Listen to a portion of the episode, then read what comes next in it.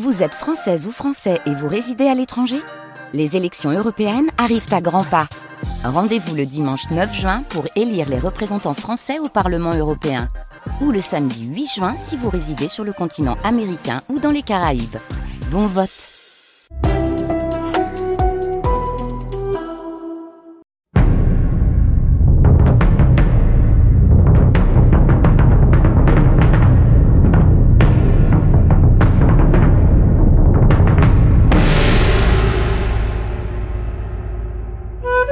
Looking for Shakespeare. Christine Le Cerf, Gaël Gilon, Simon Veil et Manuel Couturier.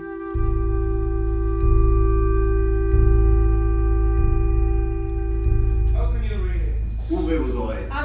Откройте свои уши! Acte 1. Mystère Shakespeare.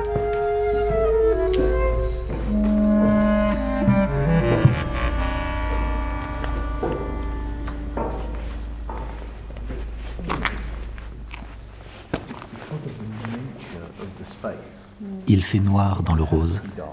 Il faut que ce soit noir pour préserver le lieu. L'immeuble qui se trouve au-dessus de nos têtes abrite des bureaux qui ont été construits avant que l'on sache officiellement ce qu'on avait retrouvé ici. Par pure coïncidence, le site est redevenu un endroit théâtral parce qu'il doit être plongé dans le noir, et du coup l'acoustique, comme vous pouvez l'entendre, est de très bonne qualité. Pour les représentations, c'est parfait. On a cette acoustique magnifique en toile de fond et toute cette atmosphère chargée d'histoire. Beaucoup de représentations se jouent à guichet fermé car il n'y a que 50 places. Ce n'est pas beaucoup, évidemment.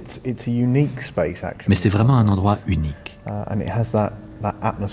Il y a cette atmosphère particulière essentiellement parce que c'est ici que ça s'est passé. C'est ici que Shakespeare a été. C'est probablement ici que ses deux premières pièces ont été jouées. Il a donc été ici.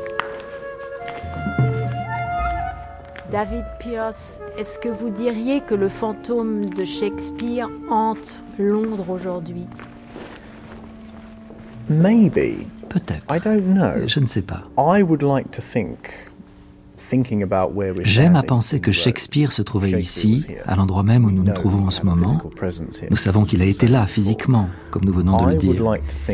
Mais j'aime aussi à penser que Shakespeare et tous les autres écrivains apprécieraient le travail que nous faisons ici au Rose. Et ce que nous essayons de faire pour l'avenir? J'espère qu'ils aimeraient également ce que fait le théâtre du Globe, le théâtre de Shakespeare. Il m'est arrivé de me retrouver seul ici, tard dans la nuit, assez souvent. Je n'ai jamais ressenti aucune Uh, onde négative. C'est étrange, car j'ai toujours voulu rencontrer un but I fantôme. never have. Et je n'en ai jamais rencontré. Maybe, in a way, I would Un like jour to, peut-être. but it will have to, it will have to remain an open question for me. But I would like to think they all liked what we were doing. Mais j'aime à penser qu'ils apprécieraient tous ce que nous faisons ici, pour maintenir en vie That leur is nom, what leurs œuvres. C'est possible.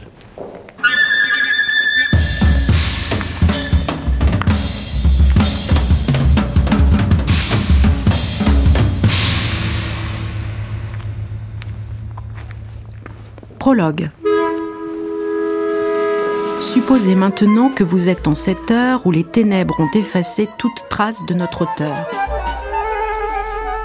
Le mystère Shakespeare va deux heures durant occuper les ondes. Aussi, je prie votre humble patience de juger notre pièce avec bienveillance.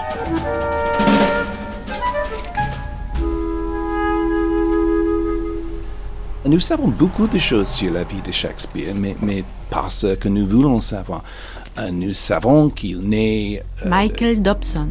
le 23e avril, il, il était euh, baptisé le, le 26e avril 1564 et il mourut euh, la même date 1616. nous avons beaucoup de documents juridiques sur sa maison à Stratford, ses taxes à Londres. Nous avons son testament. Il était fils d'un un gentilhomme qui a fait des gants. Il est devenu acteur, il est devenu écrivain, euh, il habite toujours à Stratford. Nous avons une lettre d'un ami de Stratford qui demande à emprunter 30 livres, mais il n'y a pas de lettres personnelles de Shakespeare, il n'y a pas d'autobiographie de Shakespeare, il, n'est pas donné des interviews au, au Paris Match ou des autres magazines des célébrités. Il y a quelques petits aperçus dans les écrits de ses amis dans le théâtre à Londres. Euh, il y a une grande statue à sa tombe et un portrait imprimé dans l'édition folio de ses pièces.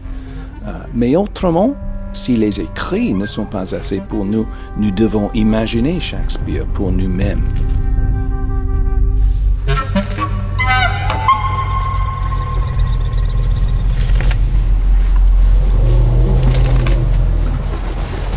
Scène 1. Les vrais faux portraits de Shakespeare. Which animal is most like Shakespeare? À quel animal ressemblerait Shakespeare? Ah. Well, um, perhaps a monkey. Peut-être un singe. Vigorous, Vigoureux, um, vivant. Quite highly sexed. Avec une forte libido. Um, willing to mix with people. Et qui aime se mélanger aux autres.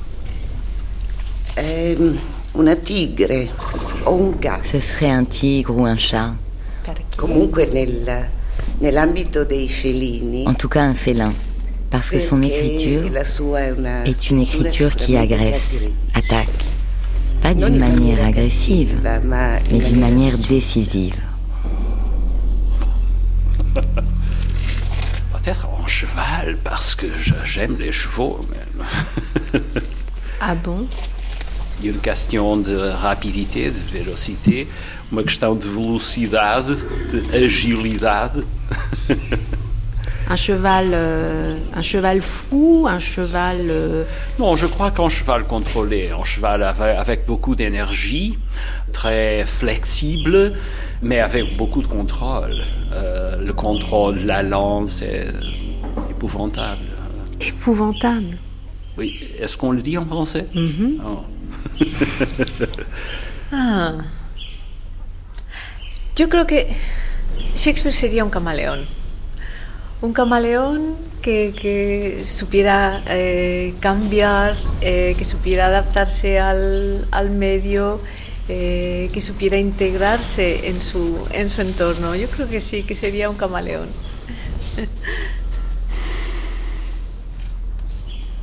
an entire zoo. Le zoo tout entier. A whole menagerie. Toute la ménagerie. Not one animal, but a whole range of animals.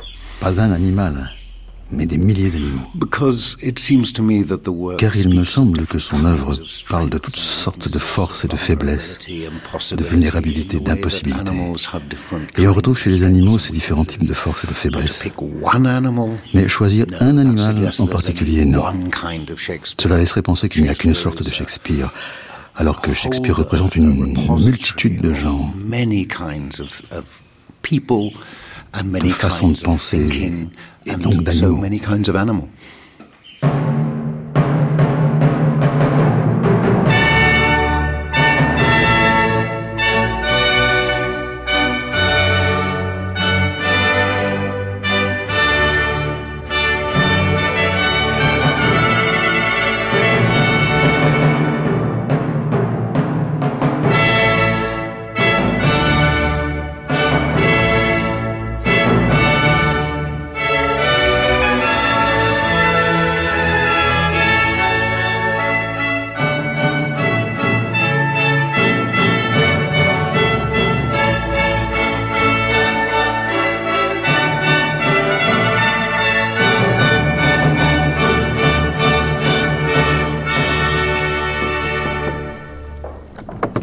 Vous avez été ému, Georges Banu, quand vous avez vu la signature de Shakespeare où ça à Stratford À Stratford, à Stratford, euh, parmi les peu de traces qui existent au musée de, Stratford, qui est un, qui est un musée du, vide, euh, il y a deux ou trois choses euh, qu'on pourrait préserver de n'importe quel artiste. Euh, mais c'est vrai que c'est très très émouvant de voir euh, éclairer euh, sur une seule ligne la, belle signature de Shakespeare. C'est un souvenir inoubliable parce que on sait très bien que tous les portraits de Shakespeare qu'on voit sont imaginaires, que Shakespeare n'était pas tel qu'on le voit.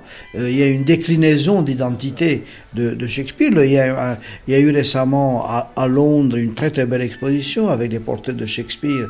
Et moi, pour la version roumaine d'un livre que j'ai consacré à Shakespeare, j'ai choisi délibérément un portrait du 18e où il est comme un personnage romantique de épée. Euh, mais la signature, c'est la signature. Et là, je trouve qu'on est confronté à cette trace indélébile comme ça de l'homme qui s'est réfugié à, Stratford, euh, qui a été là-bas. Euh, qui est né là-bas et qui est revenu là-bas comme un personnage anonyme euh, après avoir tout fait et tout perdu.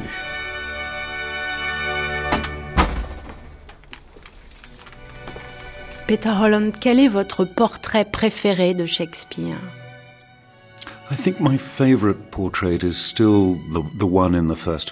Mon portrait préféré est celui du premier folio. Pas parce qu'il est fidèle, ça on ne peut pas le savoir. Mais parce que le portrait qui figure sur la couverture en dit vraiment long.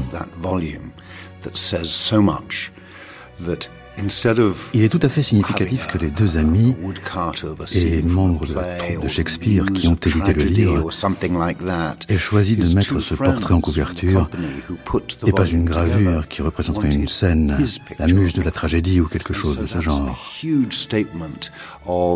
C'est une façon de dire voici l'homme et voici ses œuvres. Euh, Sur cette couverture, en haut de la page, est écrit en gros caractères Mr. William Shakespeare. C'est son nom qui importe. Puis viennent ses comédies, ses pièces historiques et ses tragédies. Peu importe qu'il s'agisse d'un portrait fidèle ou imaginaire, peu importe qu'il s'agisse du portrait de quelqu'un qui ressemble seulement un peu à Shakespeare, Là n'est pas la question. Ce qui importe, c'est cette façon de déclarer voici l'auteur, voici le portrait de l'auteur. Peter Holland, comment imaginez-vous Shakespeare? Je l'imagine comme une personne qui sait écouter les autres. On dit souvent que Shakespeare a dû forcément aller en Italie, car il connaissait beaucoup de choses sur ce pays. Mais je pense simplement qu'il lui suffisait de parler aux gens, qu'il leur posait des questions et qu'il écoutait leurs réponses. Il y a un passage merveilleux dans le film Shakespeare in Love, lorsqu'il croise un pasteur qui s'en prend au théâtre. Le pasteur dit « La peste soit sur vos deux maisons ». On voit alors Shakespeare qui bat la mesure. Il entend le rythme de la phrase et la mémorise. C'est une blague dans le film. Mais cela montre bien qu'il s'agit de quelqu'un qui exploite tout ce qu'il voit et tout ce qu'il entend autour de lui pour le transformer en chef-d'œuvre dans ses écrits. And physically, Physiquement, eh bien, malheureusement, les gens disent que je ressemble un peu à Shakespeare. Um, uh, ce qui compte, c'est ce front extraordinaire et l'immense cerveau qui se cache derrière. Um, J'aime bien aussi l'idée que, d'après la statue de Shakespeare, qui se trouve dans l'église de la Sainte Trinité où il est enterré, il ressemblerait soi-disant à un charcutier. Il ne faut pas s'imaginer que Shakespeare était quelqu'un de beau ou qu'il avait l'air intéressant. L'important, c'est qu'il se passait de drôles de choses dans sa tête.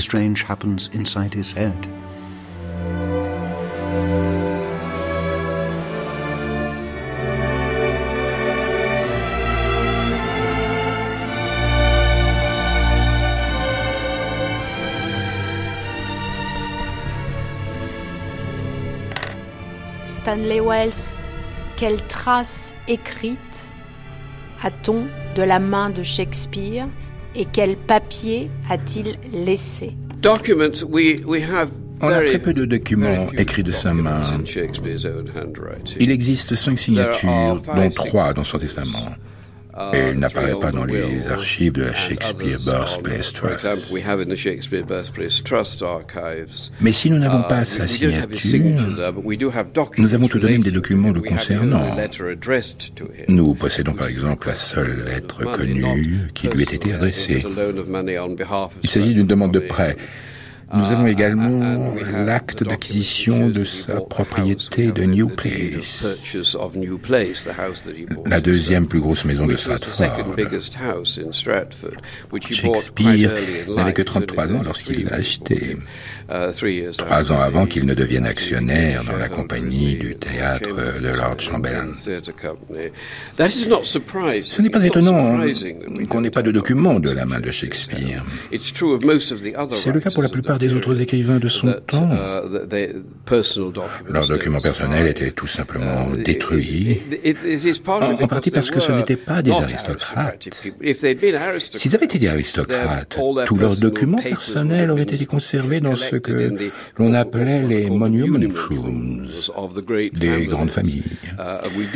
Nous possédons des documents importants ayant appartenu à quelques-unes des plus grandes figures de l'aristocratie de l'époque. Mais la plupart des manuscrits littéraires de l'époque ont disparu, surtout ceux des dramaturges. Le manuscrit d'un dramaturge est quelque chose qu'on ne garde pas au théâtre à l'époque c'est presque gâché du papier. Les pièces survivent parce qu'elles sont jouées, non pas parce qu'elles sont couchées sur le papier. Stanley Wells, comment imaginez-vous Shakespeare? Comment j'imagine Shakespeare Je l'imagine comme quelqu'un qui écoute. Je l'imagine assez réservé, bien qu'il fût un homme d'affaires.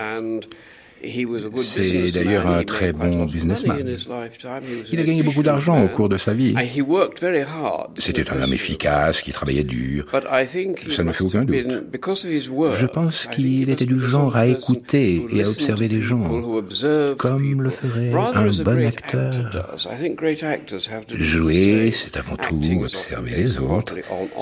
Et Shakespeare était lui-même un acteur. Donc je le vois comme quelqu'un à la tête dure, un homme sensé, mais avec une profonde imagination et très sensible dans sa vie privée.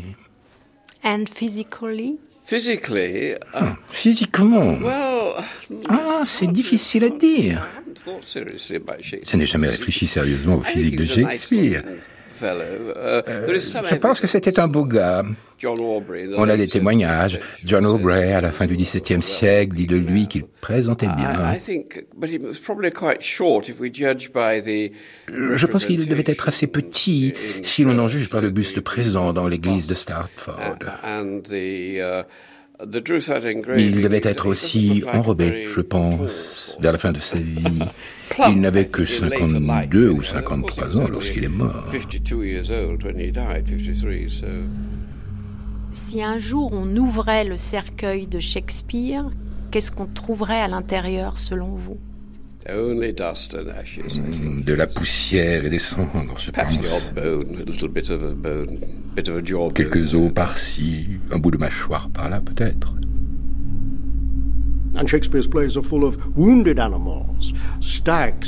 Les pièces de Shakespeare sont pleines d'animaux blessés. Um, Richard Wilson.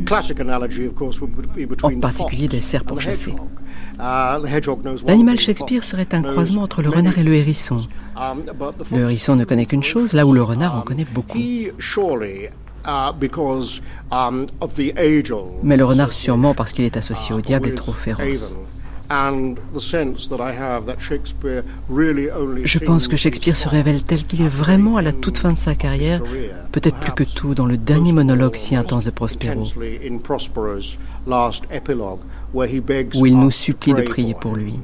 Uh, uh, il rêve de se libérer de lui-même lorsqu'il dit uh, um, Vous voulez cette indulgence pour vos propres fautes Soit. Mais d'abord délivrez-moi. C'est certainement son chant du cygne.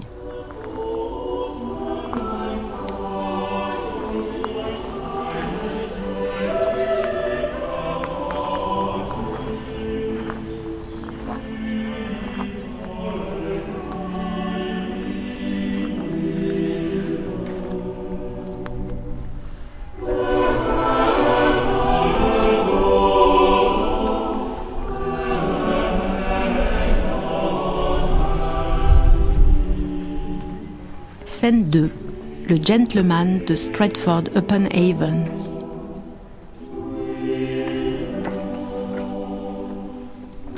Helen Hogg. We are in the chancel of Holy Trinity Church in Stratford-upon-Avon and looking Nous sommes dans le cœur de l'église de la Sainte Trinité de Stratford-upon-Avon. En face, droit devant nous, juste avant l'autel, sur le sol se trouve la tombe de William Shakespeare. Looking down over William Shakespeare's grave. Au-dessus de la tombe se trouve le buste du grand homme lui-même. Il se tient assis là, tenant majestueusement une plume dans sa main, regardant ce qui se passe autour de lui. Il y a aussi dans l'église de la Sainte Trinité une copie de l'acte de baptême de William Shakespeare, rédigé en latin. C'est le langage utilisé pour ce genre d'acte à l'époque. L'acte établit son baptême au 26 avril de l'an 1564. William, son of William, John fils de John Shakespeare. We assume he was born about three days Nous supposons qu'il est né environ trois jours avant, car il était courant à l'époque de baptiser les enfants dans les trois jours suivant leur naissance. Il a été enterré le 25 avril de l'an 1616. Il est dit dans l'acte Will Shakespeare Gent. Gent, car c'est un gentleman qui avait ses propres armoiries. C'était donc un homme important, d'un haut statut social.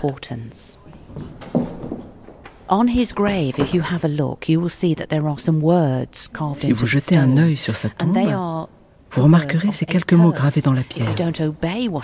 Il s'agit d'une malédiction. Si vous n'obéissez pas à ce qui est dit, il vous arrivera un grand malheur. La malédiction dit Garde-toi, bon ami, pour l'amour de Jésus, de fouiller la poussière enfermée ici. Béni soit celui qui épargne ses pierres, et maudit celui qui dérange mes os. Cette malédiction s'explique par l'habitude qu'on avait à l'époque de recycler les cimetières. Tous les 20 ou 30 ans, on déterrait les ossements, on les entreposait dans un ossuaire afin qu'ils sèchent, et on faisait ensuite un grand feu. Shakespeare connaissait cette tradition et d'après ce qu'on disait, il ne l'appréciait pas du tout. Il a écrit cette malédiction afin d'empêcher que cela ne lui arrive. Autant que je sache, il n'a jamais été dérangé. Il faut insister sur quelque chose. William Shakespeare est né ici, à Stratford. Il a grandi à Stratford et petit garçon, il a fréquenté l'école d'ici. Bien qu'il ait passé beaucoup de temps à Londres comme acteur, écrivain, businessman, un businessman très malin qui a gagné beaucoup d'argent, il a acheté sa maison ici à Stratford et il est enterré ici à Stratford. Je pense qu'il a aimé cette ville et qu'il devait éprouver beaucoup d'émotions sincères pour elle.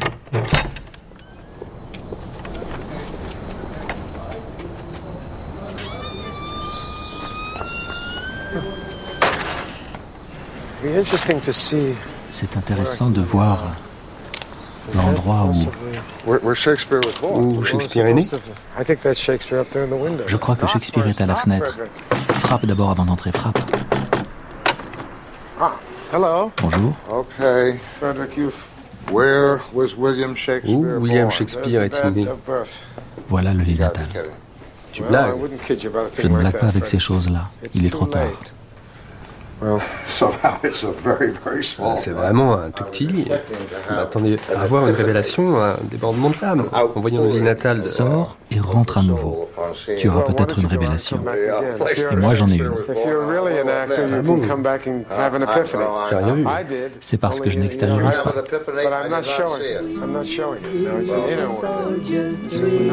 Pardonnez-moi, je vous en prie. Lately come from the low country. Lately come from the low country without a penny of money. Without a penny of money. Very good. So I sing, We be soldiers three, and then you start, We be, and I continue. Okay. We'll just do it. Should we do it twice? We try. Okay. so can you remember it? She was having, do you want Yes, little practice? yes. So you, you try one more time. We be soldiers three. Pardonnez-moi, je vous en prie. Lately come from the low country without a penny of money. Okay, so you st- you start your. I go, we be soldiers three, and then you go, we be soldiers. Okay, I repeat And you carry on, okay. continue. Okay, okay ready? Okay. One, two. We be soldiers three. Pardonnez-moi, je vous en prie. Lately comes from the low country without a penny of money. Without a penny of money. Martin Smith. On est ici dans ce qui était à l'époque de Shakespeare la, la chambre des filles. Les sœurs de Shakespeare dormaient donc ici. Malheureusement, il n'y a qu'une sœur de Shakespeare, Joanne, qui a atteint l'âge adulte. Il y avait encore la peste en Angleterre. La médecine n'était pas très bonne et l'hygiène très mauvaise. Donc beaucoup de gens mouraient enfants, malheureusement. Personne ne sait vraiment grand-chose sur Shakespeare lui-même, mais les gens qui ont écrit sur lui, comme son ami Ben Jonson, ont toujours parlé de lui comme du gentil Shakespeare. Gentil car il semble avoir été un gentleman. Les gens, semble-t-il, l'ont beaucoup aimé car si on possède toutes ses pièces, c'est uniquement parce qu'après sa mort, deux ou trois de ses amis sont mis ensemble pour les publier. Enfin, uh, pas toutes, presque toutes. Certaines d'entre elles n'en faisaient pas partie. Ce sont eux qui ont publié le premier folio des pièces de Shakespeare. Ben Jonson, which refers to him as Sweet Swan of Avon. Et dedans, il y a un très beau poème de Ben Jonson qui parle de lui comme du doux signe de l'Avon. Tous parlent de lui comme du gentil Shakespeare. Il devait être quelqu'un de très gentil que les gens aimaient beaucoup. Je pense que Shakespeare devait aussi aimer la musique parce qu'il en a beaucoup écrit dans ses pièces. Il devait aussi aimer les chansons. La musique devait avoir une place importante dans la vie de famille. Tout le monde devait apprendre à jouer d'un instrument, probablement du luth. Il est certain qu'on utilisait beaucoup la musique dans la troupe de Shakespeare. Il aimait écrire des chansons, surtout pour les comédies. Maintenant, vous chantez une chanson tirée de Comme il vous plaira. C'est comme si, avec cette pièce, Shakespeare avait inventé l'idée de la comédie musicale.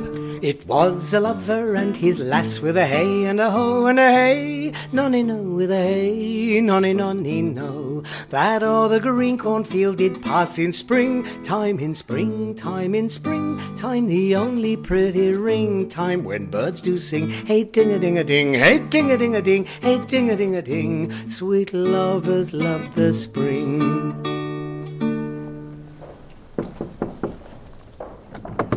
John Harris.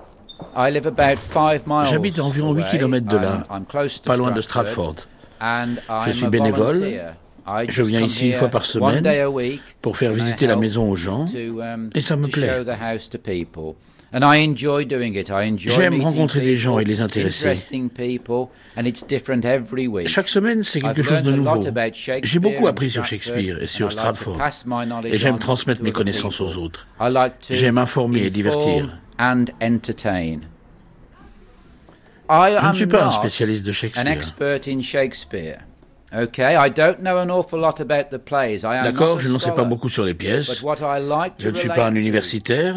Ce qui me parle, c'est l'histoire du petit garçon qui a grandi dans cette maison. Il est simplement le fils d'un homme qui travaillait avec ses mains. D'accord, c'est un homme qui a réussi. Mais William est avant tout un petit garçon qui a grandi dans une petite ville marchande. Et je pense que c'est un miracle s'il a pu devenir un jour mondialement connu. Pouvez-vous croire que John travaillait là chaque jour, fabriquant des gants? Son fils revient de l'école à 6 heures du soir et il lui dit Père, je vais vous lire quelque chose. Je l'ai appris aujourd'hui. Son père était sûrement très fier, car lui ne savait ni lire ni écrire. Et pourtant son fils, si. C'est comme ça que tout a commencé.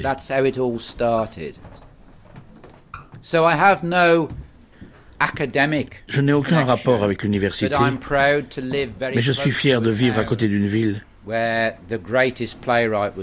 qui a vu naître le plus grand dramaturge.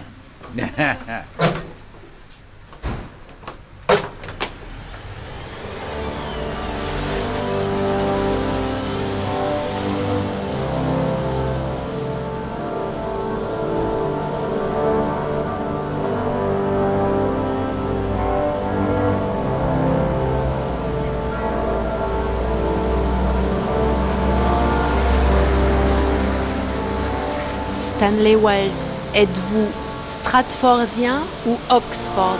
Oh, I'm firmly Stratfordien. Je suis résolument Stratfordien. Ah, Je ne suis pas Oxfordien. Uh, Et pouvez-vous nous expliquer ce que ça veut dire? Ce que font constamment les Oxfordiens et les autres anti-Shakespeariens, c'est de dire Shakespeare n'a pas pu faire ça. Il ne peut pas avoir été ce qu'il a été. Au lieu de dire, n'est-ce pas merveilleux qu'il ait été comme ça? Il pense que c'est impossible, qu'il n'a pas pu faire tout ça. C'est vrai qu'il y a un problème de preuve. On ne peut pas vraiment prouver que William Shakespeare de Stratford était, était bien le William Shakespeare des pièces, car toutes ces preuves sont posthumes. C'est vrai, c'est un fait. Le seul lien qui pourrait exister entre Shakespeare de Stratford et l'œuvre, c'est sa tombe. Et, et, le buste à son effigie qui se trouve dans l'église de la Sainte Trinité. C'est le premier folio qui apporte cette preuve, avec ce poème qui fait référence à Stratford, ou encore le poème de Ben Jonson qui fait référence aux douze signes de l'Even, par exemple. Il existe aussi beaucoup de documents du vivant de Shakespeare qui parlent d'un Shakespeare écrivain, beaucoup de poèmes qui lui sont dédiés. Et il y a même des références à un William Shakespeare écrivain dans certaines pièces de l'époque. On n'a par ailleurs jamais retrouvé trace d'un autre William Shakespeare, écrivain. Mais non, euh, il y a forcément des théories du complot qui disent que William Shakespeare était en fait un prête-nom. Tout ça est vraiment grotesque. Uh, Sigmund Freud, à un moment de sa vie, s'est mis en tête que Shakespeare n'était pas Shakespeare. Mais la vérité, c'est qu'il uh, a lui-même beaucoup douté. Il n'en connaissait pas autant sur le sujet qu'un historien de la période. Cela étant, il est vrai que les grands esprits ont émis des réserves. Les raisons de leur doute sont multiples. Certaines viennent d'une simple méconnaissance des faits historiques. Beaucoup d'autres reflètent un certain snobisme avec cette idée que l'œuvre de Shakespeare avec un tel génie n'a pu être écrite que par un aristocrate. snobbery, with the feeling that Shakespeare works are so great that they could only have been written by an aristocrat. It's astonishing. I mean, c'est surprenant. Vous savez, on dénombre plus de 80 personnes qui ont pu être considérées à un moment ou à un autre comme les véritables auteurs de l'œuvre de Shakespeare. Et, et, bien sûr, la plupart sont des aristocrates. On parle même de la reine Elisabeth, du comte d'Oxford, du comte de Derby, tous ces grands noms. Il y a derrière tout ça l'idée absurde que vous devez être un aristocrate pour pouvoir écrire sur les aristocrates. À ce compte-là, vous devez aussi affirmer que seul un tisserand peut écrire sur le monde des tisserands. Ce n'est pas crédible et cela ne rend pas justice au pouvoir d'imagination de l'écrivain. Il y a toujours une sorte de snobisme, je dirais même une sorte de jalousie dans les discours du déni, comme j'aime à les appeler.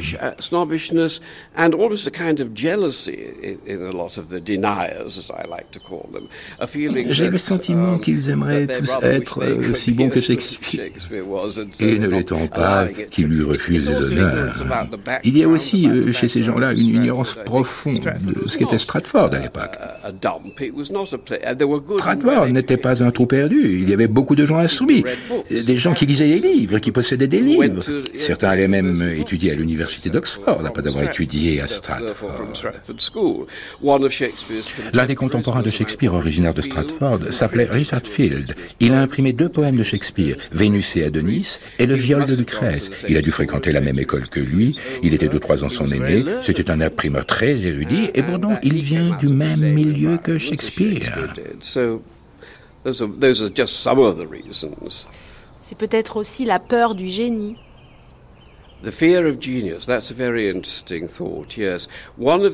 La peur du génie, c'est une réflexion très intéressante, en effet. L'un de ces partisans du déni avec lequel je m'entretenais récemment me disait qu'il ne croyait pas au génie. C'est étrange de dire ça. Ne s'enferme-t-on pas dans une posture idéologique lorsqu'on affirme que quelqu'un ne peut pas être naturellement plus doué, plus intelligent, plus original qu'un autre? Cela n'a pas de sens. Il suffit de regarder l'histoire de l'art et des sciences pour voir que c'est absurde. Comment devient-on un Mozart? Vous ne pouvez pas devenir un Mozart juste en allant à l'école, en apprenant à écrire la musique et penser que vous allez devenir un grand compositeur, juste par l'étude. Vous voyez bien, hein? Je crois au génie.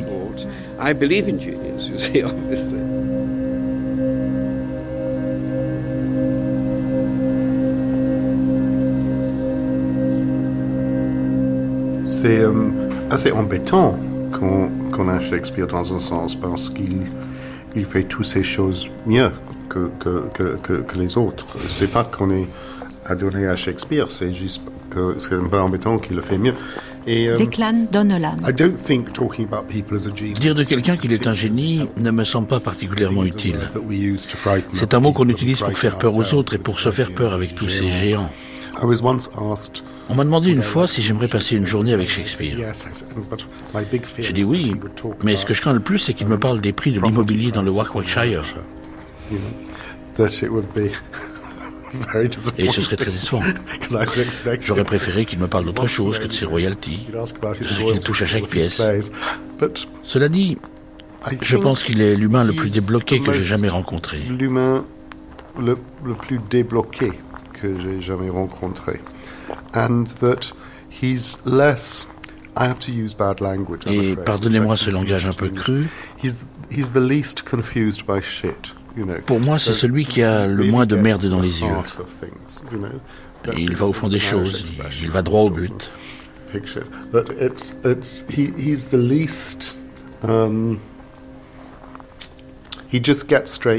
Il sait ce qui est important. Les gens de sa sorte acquièrent une maturité très jeune.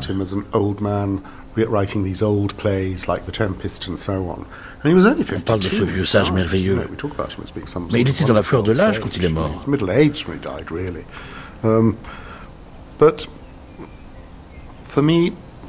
Pour moi, le principal, c'est qu'il va au cœur de ce qui importe. C'est pour ça qu'il est si important dans tous les pays et à toutes les époques.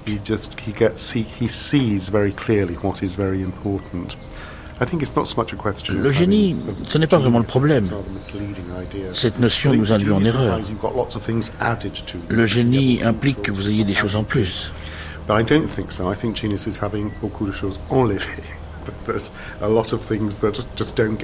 Shakespeare supprime tout ce qui l'empêche d'avancer. He's more empty.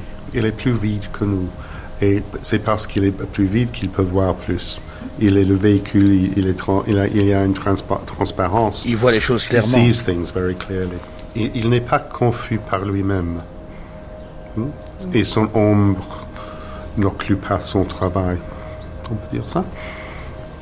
His, his, his, his own shadow, Il n'est pas gêné par son reflet. Souvent, c'est notre propre reflet qui nous empêche d'avancer. C'est ça qui est extraordinaire. Et puis le fait qu'il soit le fils d'un gantier illettré et qu'il n'ait sûrement jamais quitté l'Angleterre, ça c'est inacceptable. Et donc, on le détruit. On fait... On dit qu'il n'était pas lui, qu'il était quelqu'un d'autre. Il doit être quelqu'un de plus important que cet homme ordinaire.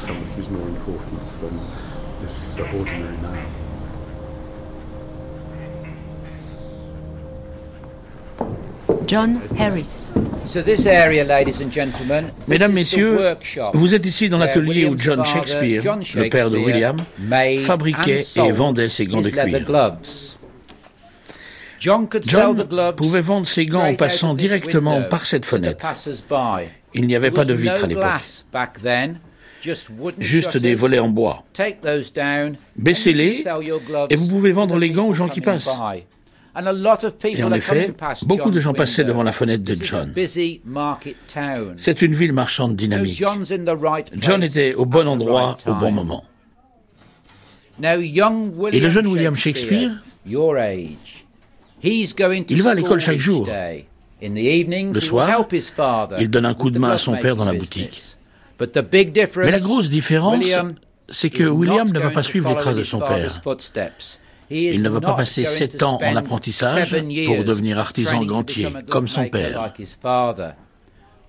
Pourquoi ça eh bien, c'est parce que William va à l'école. Il devient quelqu'un d'instruit, quelqu'un qui peut faire marcher ses ménages. Il n'a pas besoin de se servir de ses mains. Et je ne pense pas que son père se soit offusqué de voir son fils prendre une autre voie que lui.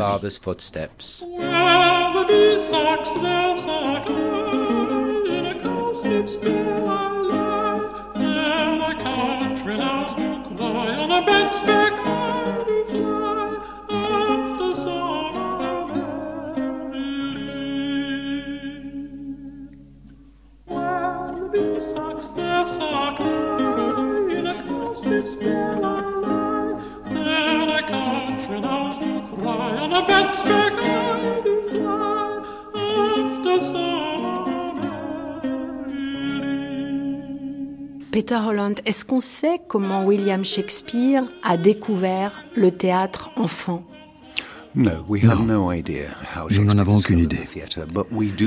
Ce que nous savons, c'est que des troupes de théâtre ont joué à Stratford-upon-Avon lorsqu'il était enfant, à l'époque où son père était quelqu'un d'important dans la ville.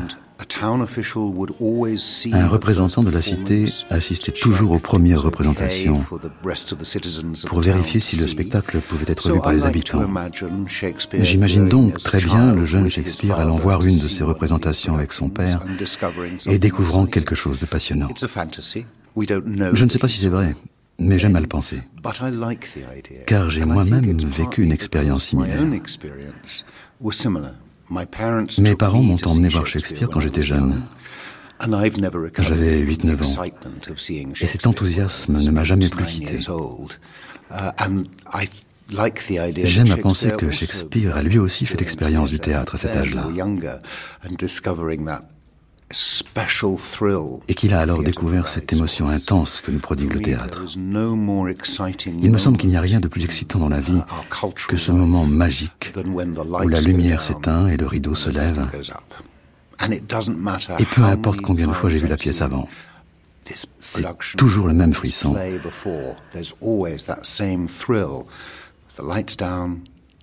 La lumière s'éteint, le rideau se lève et la pièce commence. Peter Holland, le jeune William a non seulement vu des pièces de théâtre, mais il a vu aussi le spectacle de la reine. Peut-être. Euh, Peut-être a-t-il participé aux festivités grandioses organisées à Kenilworth en l'honneur de la reine Elisabeth. C'était seulement à une douzaine de kilomètres euh, de chez lui. Mais nous n'en savons rien. C'est tout à fait possible, mais nous ne savons pas s'il était présent.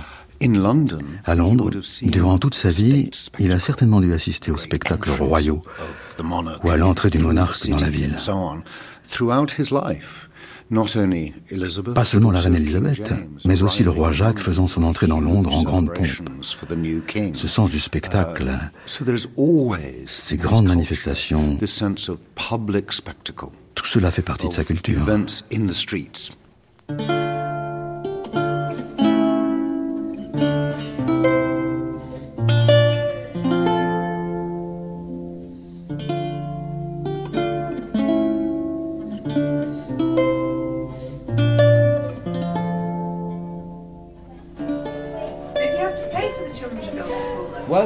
C'est une très bonne question, madame.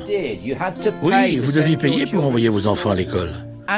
Et John aurait très bien pu le faire car il était assez aisé, mais il n'en avait pas besoin. À l'époque, John était devenu le grand homme de Stratford. Et l'un des avantages de ce statut, c'était qu'il pouvait envoyer gratuitement ses enfants à l'école. Donc William avait sa place gratuite. John en a largement profité et l'a envoyé à l'école. Est-ce que John l'y aurait envoyé sinon? Je laisse la question ouverte. À vous de voir.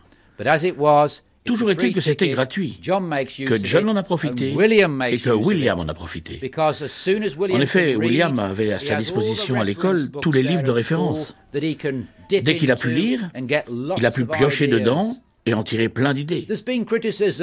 Certes, il y a des sceptiques. Comment William Shakespeare a-t-il pu écrire une pièce qui se passe à Rome alors qu'il n'a jamais mis les pieds en Italie? Mais il n'avait pas besoin d'y aller. On n'a pas besoin d'y aller aujourd'hui, n'est-ce pas? Vous pouvez y aller sur Internet. Eh bien, c'est pareil pour William. Son Internet à lui, c'était les livres de référence à l'école. Rapidement, William peut lire tout ce qu'il trouve sur les pièces, les histoires et les voyages. En plus, il a une très bonne connaissance du latin, du grec et des classiques.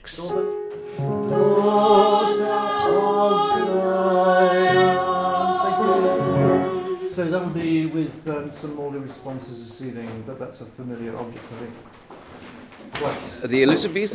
L'enseignement dispensé dans les grammar schools élisabéthaines était très rigoureux en ce qui concernait l'aide classique et la rhétorique. Les pièces et les poèmes de William Shakespeare sont très clairement le fruit de cette éducation.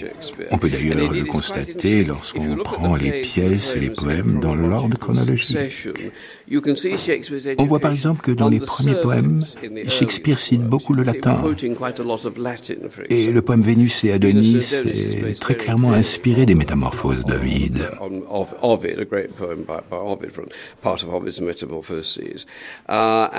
Par la suite, euh, avec euh, l'expérience, Shakespeare s'affranchit de cet enseignement scolaire. Son savoir se fait plus discret, moins visible. Une chose est sûre, c'est que l'instruction qu'il a reçue a grandement nourri son imaginaire, tout comme l'environnement, la nature ou les paysages qu'ils ont autour de Stratford. Il fait souvent référence aux paysages anglais dans ses pièces, alors même que la plupart d'entre elles se, passent en Italie ou ailleurs en Europe. Shakespeare a conservé les souvenirs de ses expériences à la campagne euh, toute sa vie. Alive throughout his life. I'm going to play a note at the beginning of the piece, which is what you're going to get your note from the airport. Scène 3. Un secret bien caché.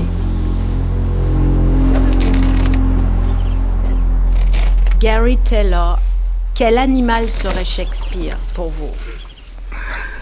Um, Uh, Shakespeare serait peut-être un martin pêcheur. um, qui se déplace avec majesté entre ciel et océan. En tout cas, un oiseau et un oiseau anglais.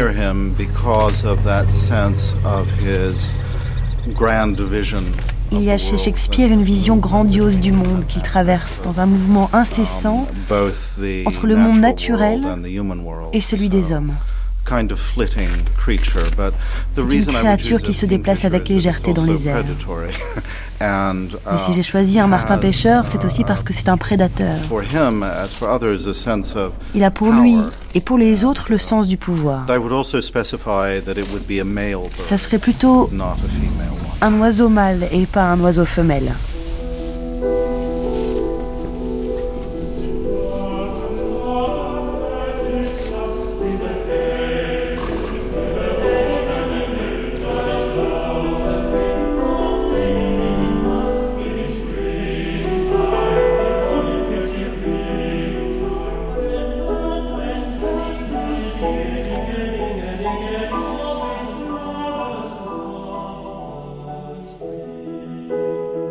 John Harris. C'est une relation curieuse. William a 18 ans quand il rencontre Anne. C'est encore un très jeune homme.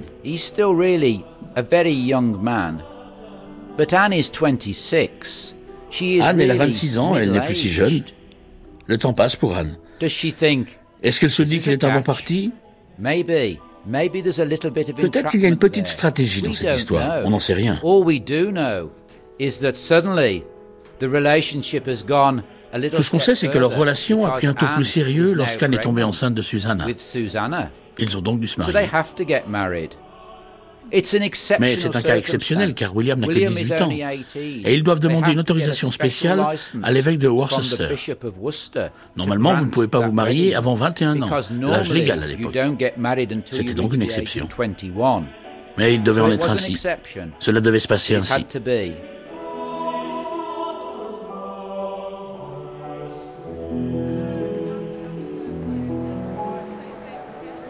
Richard Wilson, qu'est-ce qu'on a trouvé dans le toit de la maison natale en, en 1757 It was a great surprise to the builders working on the roof that day. That they discovered in the rafters of the house, uh, 200 years C'était une grande surprise pour les ouvriers qui travaillaient ce jour-là sur le toit.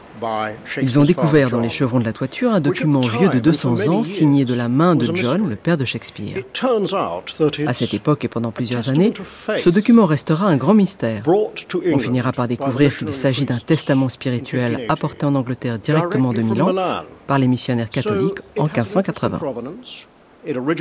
Sa provenance est importante. Il s'agissait d'une mission d'évangélisation de l'Angleterre mais le gouvernement l'a interprété comme une invasion terroriste.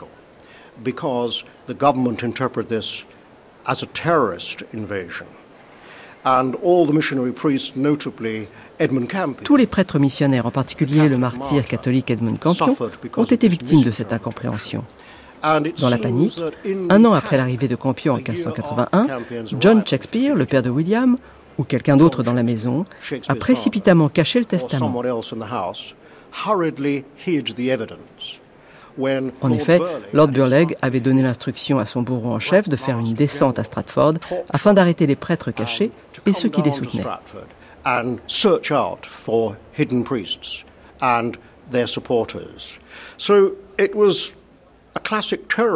C'était un scénario terroriste classique, une mission religieuse venue pour évangéliser pacifiquement l'Angleterre, c'est ainsi que Rome la voyait, était interprétée comme une invasion terroriste, et dans la panique, le testament spirituel a été caché.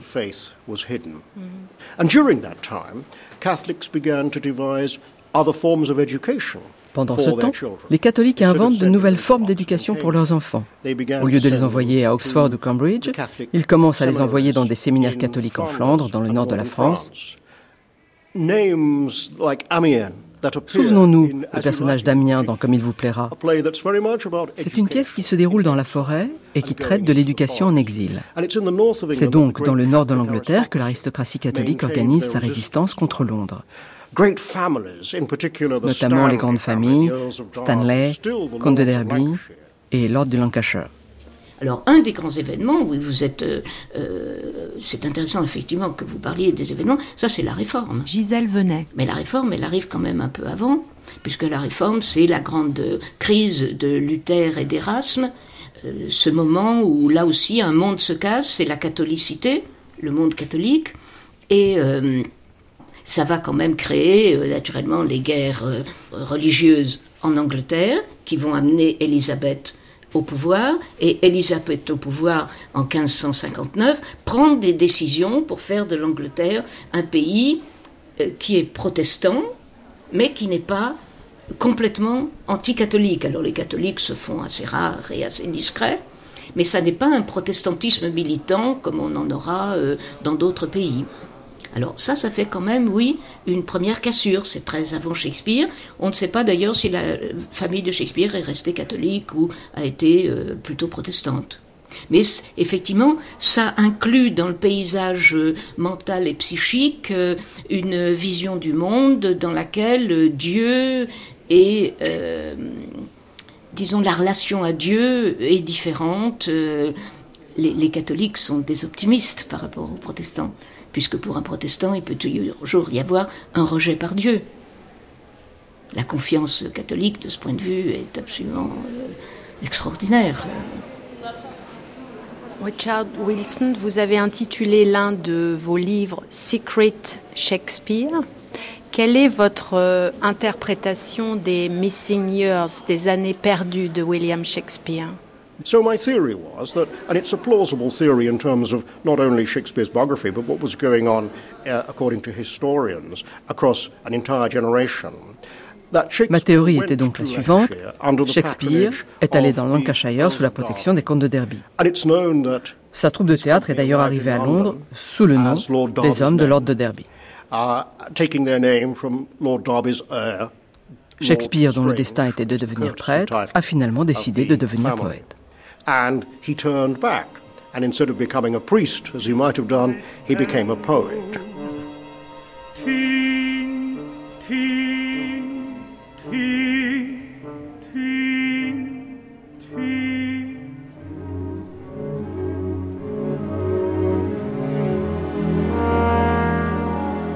Then dogs do howl and not sing but the nightingale.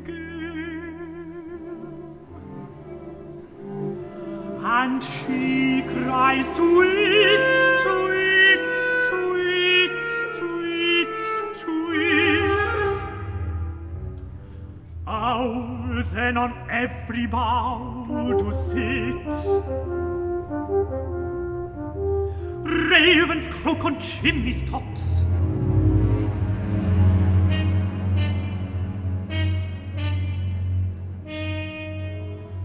Cricket in the chamber hops. The nibbling mouse is not asleep, but he goes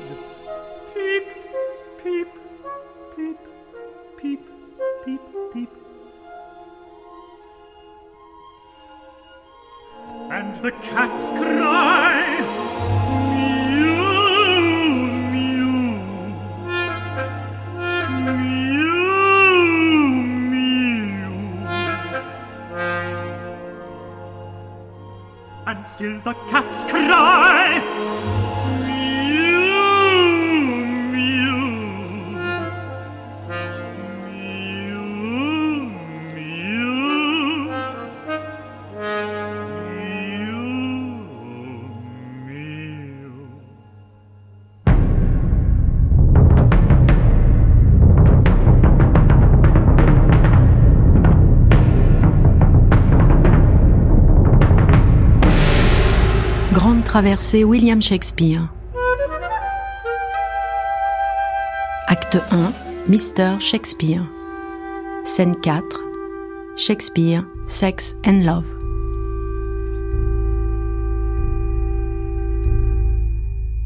Stanley Wells, quel est votre portrait de Shakespeare favori, préféré? Eh bien, mon portrait préféré est celui qu'on appelle le portrait Cobb, un portrait auquel je me suis intéressé de très près. On l'a découvert il y a quelques années seulement.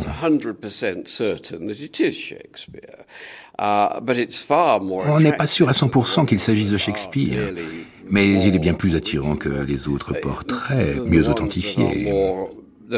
It's far more attractive than the ones that are better authenticated. Uh. On sait qu'il a été peint en 1610 du vivant de Shakespeare, six ans avant sa mort, alors qu'il avait 46 ans. Il nous vient directement de la famille du comte Southampton, le seul mécène connu de Shakespeare. C'est l'homme à qui Shakespeare dédie ses deux grands poèmes, Vénus et Adonis, et le de Lucrèce. Et c'est probablement l'homme à qui Shakespeare s'adresse dans certains de ses sonnets. Un homme beau, très beau quand il était jeune. Nous avons aussi un portrait de lui issu de la même collection alors qu'il avait environ 17 ans. C'est un jeune homme aux cheveux longs, l'air plutôt féminin, très androgyne. Il devait être fier de ses cheveux longs car ils sont présents dans beaucoup d'autres portraits de lui. Il est tentant, très tentant de faire le lien avec le sonnet 20.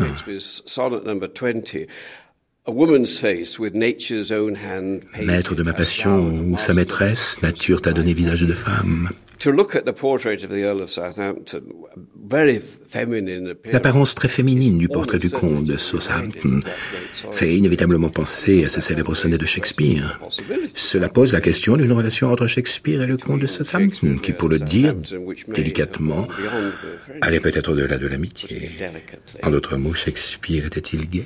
In other words, was Shakespeare gay?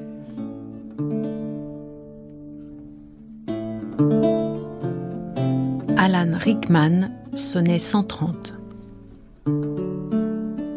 My mistress' eyes are nothing like the sun. Coral is far more red than her lips red. If snow be white, why then her breasts are dun. If hairs be wires, black wires grow on her head. I have seen roses damasked red and white, but no such roses see I in her cheeks. And in some perfumes is there more delight than in the breath that from my mistress reeks. I love to hear her speak, yet well I know that music hath a far more pleasing sound. I grant I never saw a goddess go. My mistress, when she walks, treads on the ground. And yet, by heaven, I think my love as rare as any she belied with false compare. Guère un soleil les yeux de ma maîtresse, et moins que du corail le feu de ses lèvres. La neige est blanche, soit, mais ses seins sont grisâtres. Crains les cheveux, crains noir en tout cas les siens. J'ai vu des roses damassées de blanc, de rouge. Point sur ses joues, et il est des parfums qui offrent davantage de délices que le souffle qu'exhale ma maîtresse. Aimer l'entendre, certes, mais je sais bien que la musique a un son plus plaisant. J'avoue que je n'ai jamais vu marcher déesse, mais ma maîtresse quand elle marche, c'est sur terre Toutefois, et j'en jure, elle les vaut ces autres, que travestissent de menteuses comparaisons. Stanley Wells, qu'est-ce que vous pouvez nous dire de l'amour et de la sexualité de Shakespeare? Il y a quelques années, j'ai écrit un livre à ce sujet, Shakespeare, Sex and Love. L'un des chapitres traite de la sexualité de Shakespeare, mais aussi de la sexualité au temps de Shakespeare à Stratford. On en sait beaucoup sur le comportement sexuel des gens à Stratford, car les procès-verbaux d'un tribunal ecclésiastique, appelé le tribunal des débauches, nous sont tous parvenus. Ce tribunal enregistrait et jugeait tous les cas de délinquance sexuelle, fornication, sexe avant le mariage, etc. Shakespeare lui-même a eu des rapports sexuels avant le mariage.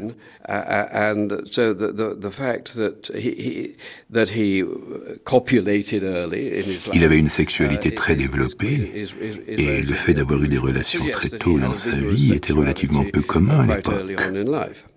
D'un autre côté, il n'est pas absurde de penser que Shakespeare peut avoir des relations homosexuelles. D'ailleurs, la question est souvent posée, Shakespeare était-il gay?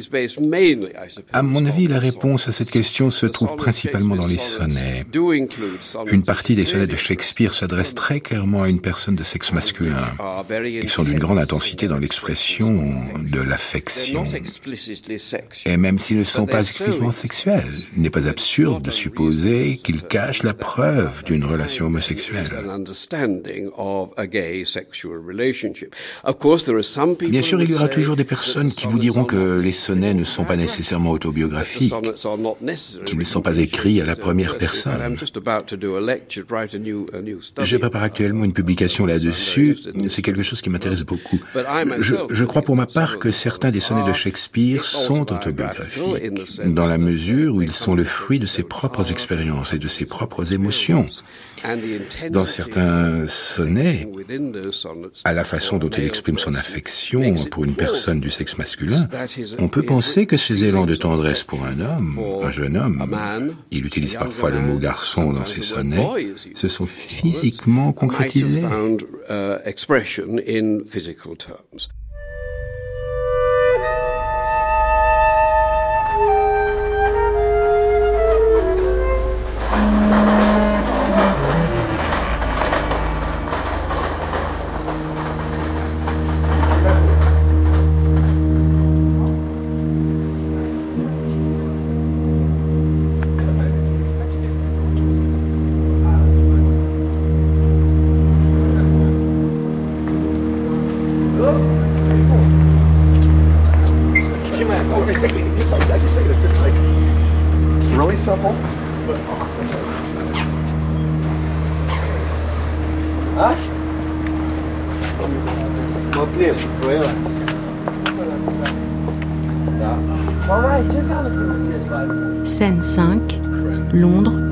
Bruit et la fureur.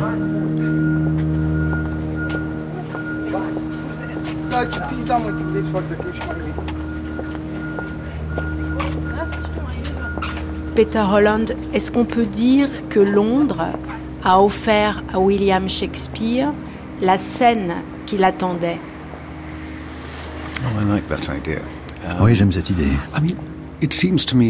En fait, il me semble qu'il y avait deux Williams. Le premier était le garçon de la campagne. Uh, Sa poésie s'inspire de la nature, uh, et en particulier de la nature de Warwickshire, le comté où il a grandi. Le Londres de Shakespeare comptait environ 253 000 habitants. Uh, Ce qui n'est pas énorme. On pouvait facilement traverser la ville et en sortir.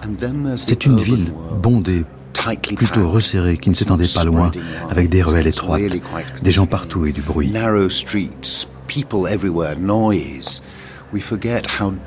On ne se rend pas compte à quel point les bruits étaient différents à l'époque. Il n'y avait pas de bruit de voiture, uh, ni aucun des bruits que nous avons l'habitude d'entendre aujourd'hui. Le bruit de cet autre Londres, c'était le son des cloches des églises, le son de la musique dans les rues, mais aussi le bruit des chevaux et des charrettes. C'est ce petit monde bondé où, Shakespeare a vécu pendant quelque temps qui l'inspirait uh, et le passionnait.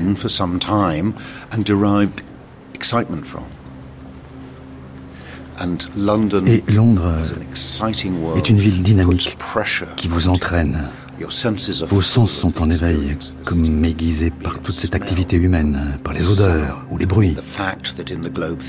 Dans le théâtre du Globe, par exemple, on pouvait entendre les combats d'ours ou de chiens qui étaient organisés à côté. Cette ambiance si particulière, si exaltante, se retrouve dans son écriture. Bien sûr, Shakespeare a trouvé à Londres ce qu'on peut appeler une scène théâtrale florissante. Certains théâtres avaient du succès, d'autres moins. Mais tous redoutaient la peste. Car chaque fois qu'une épidémie se déclarait, ils devaient fermer leurs portes de peur que la maladie ne se propage. Cela pouvait durer plusieurs mois d'affilée, du temps de Shakespeare, parfois plus d'un an, sans qu'il n'y ait aucune représentation. Shakespeare a également trouvé une communauté intellectuelle à Londres. Les autres dramaturges, Johnson, Decker, Marlowe,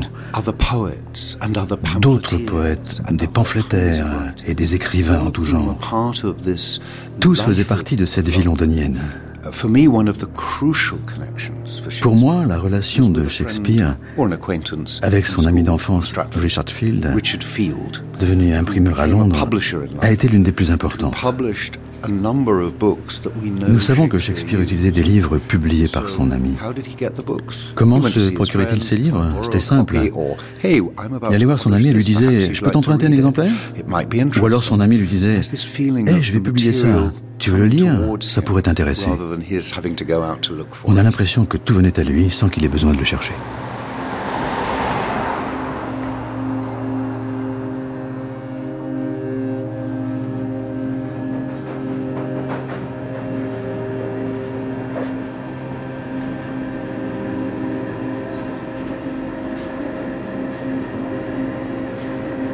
Peut-être que Shakespeare, comme Mozart ou comme Einstein, est un homme qui est arrivé avec son talent au bon moment.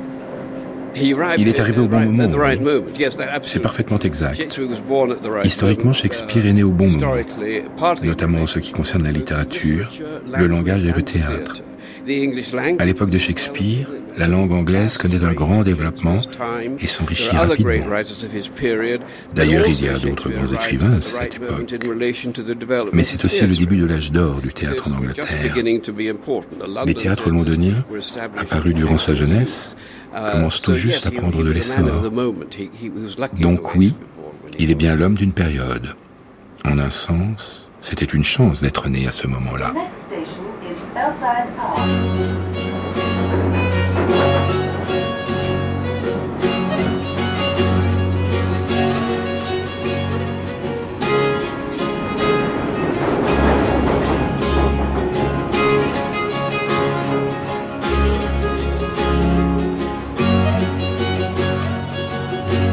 Il faut se dire qu'il a de grands contemporains. Gisèle venait. Et que beaucoup de ses contemporains sont plus célèbres que lui au moment où lui-même euh, commence à écrire. Il arrive comme un choc. On dit de lui qu'il est le Shakespeare, l'usurpateur, le, le jet paré des plumes de pan, etc. Donc il a un peu surpris comme, euh, comme homme de théâtre. Euh, c'est un acteur, c'est pas un écrivain de métier, probablement, quand il commence à écrire pour le théâtre. Et hum, il arrive effectivement dans un théâtre déjà en pleine possession de ses moyens. Il y a beaucoup déjà de, grands auteurs, ne serait-ce que Marlowe, bien entendu. Et puis son grand contemporain, euh, ami et jaloux de cette amitié, c'est Ben Jonson. Donc ils sont déjà euh, sur la scène du théâtre élisabétain, euh, déjà des hommes importants qui vont shake the scene, qui vont ébranler la scène, des ébranleurs de scène.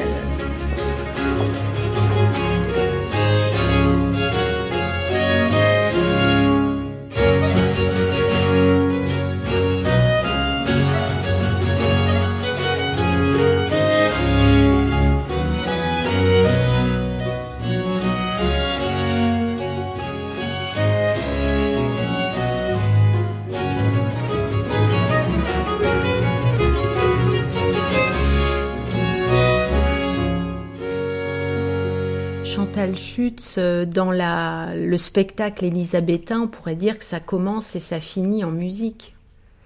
Effectivement, ça finit très souvent en musique, puisque à la fin des représentations des, pièces euh, élisabéthaines sur, la, sur les scènes en plein air, notamment celle du Globe, que ce soit une comédie ou une tragédie, on terminait avec ce qu'on appelle une jig, une gigue. Donc un petit, un petit moment en musique pour, euh, ça y est, relâcher les tensions tout le monde est mort, mais maintenant on se relève et on danse. Et puis, euh, bien sûr, il y a La Nuit des Rois qui commence avec une chanson et, le, duc qui déclare, euh, puisque euh, la musique est la nourriture de l'amour, il faut jouer, jouer continuer à jouer jusqu'à ce que on n'en puisse plus. Shakespeare était musicien et mélomane. Musicien, on ne sait pas, on sait si peu de choses sur Shakespeare qu'on ne sait pas s'il pratiquait lui-même. Ce qu'on sait, c'est que la plupart des acteurs euh, jacobéens avaient euh, euh, des compétences musicales. Il y a des testaments d'acteurs où on voit qu'ils ont laissé leurs instruments à, ou, à ou à leurs enfants ou à leurs apprentis. on sait que énormément d'acteurs chantaient. Euh, notamment dans la troupe de Shakespeare, le, clown, enfin celui qui jouait les, rôles, les rôles de, fou et de clown, euh, Robert Armin, et pour lequel Shakespeare a ménagé des moments où il y a des, chansons, euh, de très belles chansons, parce qu'il avait ce talent particulier. Shakespeare a collaboré avec des musiciens de son temps. Alors là encore, on ne sait pas réellement s'il a collaboré ou s'il a euh, incorporé des musiques existantes. Ce qu'on sait, et je j'en chanterai peut-être euh, euh, quelques petits morceaux, c'est qu'il a utilisé des chansons de Morley et de Robert Johnson, donc des, compositeurs importants de son temps, dans ses pièces, notamment La Nuit des Rois et La Tempête. Vous voulez que je chante un petit extrait? Mm-hmm.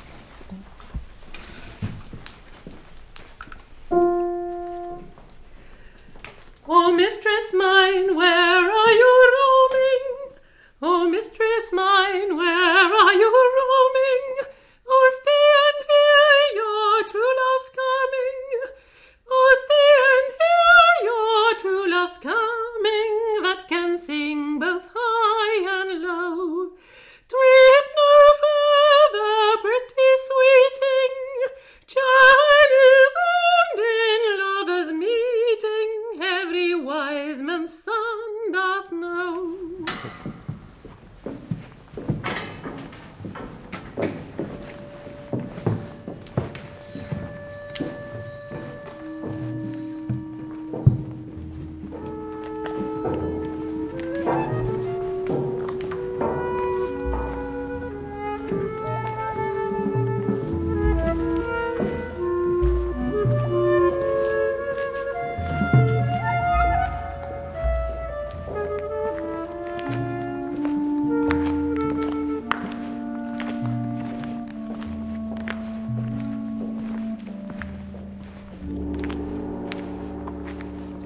David Peirce. Within about 200 meters à 200 mètres environ de là où nous nous trouvons, il y avait quatre théâtres à ciel ouvert à l'époque de Shakespeare. Le Rose était en fait le premier.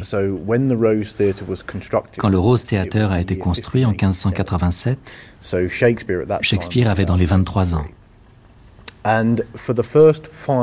On ne sait pas grand-chose sur ce qu'il s'est passé durant les cinq premières années du Rose. Ce que l'on sait, c'est que l'homme qui a créé le Rose uh, était un entrepreneur et pas nécessairement un grand amateur de théâtre. C'était avant tout un entrepreneur. Il s'appelait Philip Henslow. Il louait le terrain pour un montant de 7 pounds, ce qui semble aujourd'hui dérisoire, mais c'est ce qu'il payait. Et c'est ici qu'il a construit le Rose. On a très peu d'informations sur les années qui vont de 1587 à 1592. 1592 marque l'année des grands travaux de rénovation. Et à partir de ce moment-là, Henslow tient ce que l'on appelle aujourd'hui un journal, ou pour être plus précis, un livre de comptes, avec ça et là quelques notes personnelles. Il y parle de la reconstruction du théâtre et note systématiquement à partir de cette année-là tout ce qui est représenté, quand ont lieu les représentations et combien d'argent ils encaissent. C'est donc une collection de documents inestimables que nous possédons là. Et qu'est-ce qu'on apprend, David Peirce, de Shakespeare, de ce qu'il euh, donnait à voir, de son rapport à l'argent? Les deux pièces de Shakespeare, que la plupart des universitaires considèrent comme ses deux premières pièces, ont été jouées ici pour la première fois. Henri VI, la première partie, et Titus Andronicus, l'une de ses pièces romaines. Et on sait qu'elles ont toutes deux eu beaucoup de succès. Les gens oublient très souvent ce fait historique. Pour les acteurs comme pour les compagnies, le théâtre était un business. Ce qui les intéressait avant tout, c'était de faire de l'argent.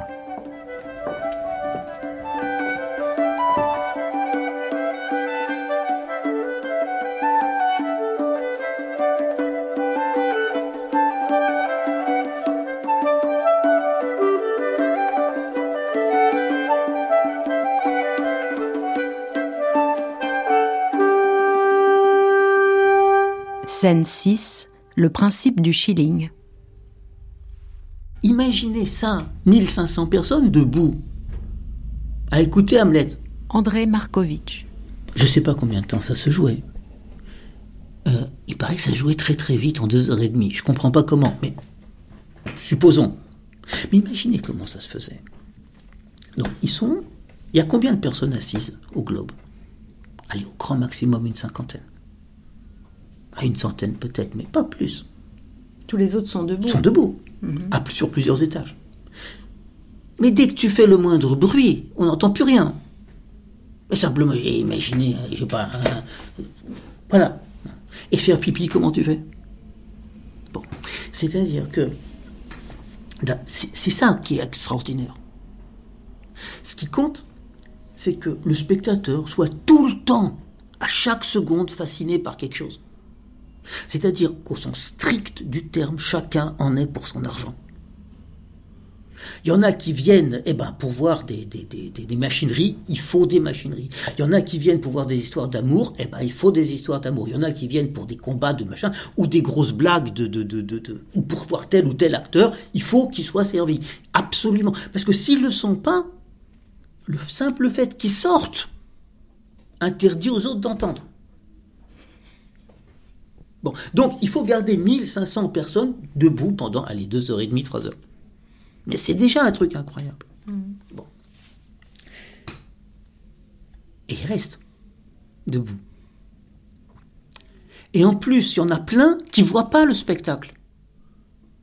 Parce que aux galeries, ben, il y a les gens qui sont devant, et eh ben, ils voient, eux. Mais la plupart, ils sont derrière, ils voient rien. C'est pour ça que Hamlet, on dans Hamlet, quand on parle du théâtre, on ne dit pas voir du spectacle, on dit to hear, entendre. Parce que ce qui compte, c'est le mot. Parce qu'on est dans le verbe. Bon, bref. Et Horatio, au bout de trois heures, il dit Et maintenant, je vais vous raconter l'histoire to the unsatisfied, c'est-à-dire aux insatisfaits. Attends, mais je veux dire, ça veut dire quoi? T'as pendant trois heures, t'as le plus grand spectacle du monde. C'est absolument clair que Shakespeare était absolument conscient qu'il était Shakespeare. Et que ses acteurs, en gros les autres ils étaient là, mais, mais c'était eux. Bon. Et donc, et c'est vrai. Donc, ils sont au sommet de ce que l'esprit humain peut être. Et au bout de trois heures, alors qu'on attendait quoi? Simplement des applaudissements. Au bout de trois heures, il y a un acteur secondaire qui vient de dire Bon, et maintenant je vais vous raconter l'histoire. Mais de quoi est-ce qu'il faut être insatisfait? C'est qu'il y a plusieurs niveaux de compréhension dans la pièce. C'est ce que j'appelle le principe du shilling. En fait, c'est pas un shilling, un shilling c'était beaucoup. Hein. Le prix d'entrée, en gros, c'était un penny. Et qu'est-ce que je veux dire, le principe du shilling? C'est le principe de il faut payer. Shakespeare était donc très près de ses sous et faisait très attention à ça. L'idée est quoi? L'idée est que quand le spectateur rentre, il soit content et que donc il a payé. Hein. Il n'y a, pas d'entrée gratuite. Peut-être pour le roi, mais il n'y a pas d'entrée gratuite. Tu payes. Donc le spectateur rentre. Et pendant trois heures, il est là. Ah Ah Ah ouais, ouais, ouais, ouais, ouais. Au bout de trois heures, quand c'est la fin, tout à coup, il comprend qu'il n'a pas compris. Mais il comprend qu'il n'a pas compris. Qu'est-ce que ça veut dire? Ça veut dire qu'il ne se sent pas rejeté. Il se sent tout prêt à repayer.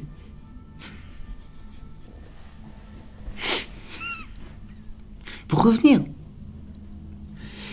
Sauf que quand il revient, à quoi il fait attention? Il fait plus attention à l'histoire. Parce que là, il sait, il comprend que, derrière le rideau, c'est pas le Claudius qui va être tué, c'est Polonius. Il le sait, ça. Donc il va faire attention à quoi? Il va faire attention aux mots, à des trucs qu'il n'a pas. D'un coup, il dit Ah oui, tiens, le mot question. Ah oui, tiens, le mot nature. Ah oui, la chair. Ah oui, tiens, et words, words, words, words. Est-ce que j'ai bien entendu words, words, words? Ou est-ce que c'était pas worms, worms, worms? Ben oui. Parce que c'est ça qu'on entend? C'est pas des mots, des mots, des mots. C'est des vers de terre, des vers de terre, des vers de terre. Pourquoi? Parce qu'il y a plein de vers de terre dans Hamlet. Pourquoi? Parce que la lettre tue et l'esprit vivifie. Quand tu regardes le livre, tu parles avec Polonius. Et ainsi de suite, et ainsi de suite, et ainsi de suite. Non, mais c'est-à-dire que le chemin de toute chair, c'est le chemin du ver de terre. C'est-à-dire, le roi mange du poisson qui a été pêché avec un ver de terre, donc c'est-à-dire que le roi mange le ver de terre mangé par le poisson, et puis le roi meurt et il suit le chemin du ver de terre, puisqu'il est mangé par les vers de terre. Le chemin de la chair, c'est le chemin des worms, qui sont le chemin des mots, des words. Et pas le chemin des vers en français, il y a de la poésie. Et c'est compliqué. Là, je pouvais pas. J'aurais bien voulu mettre des vers, des vers, des vers, mais je pouvais pas parce que c'était un contresens. donc, donc voilà.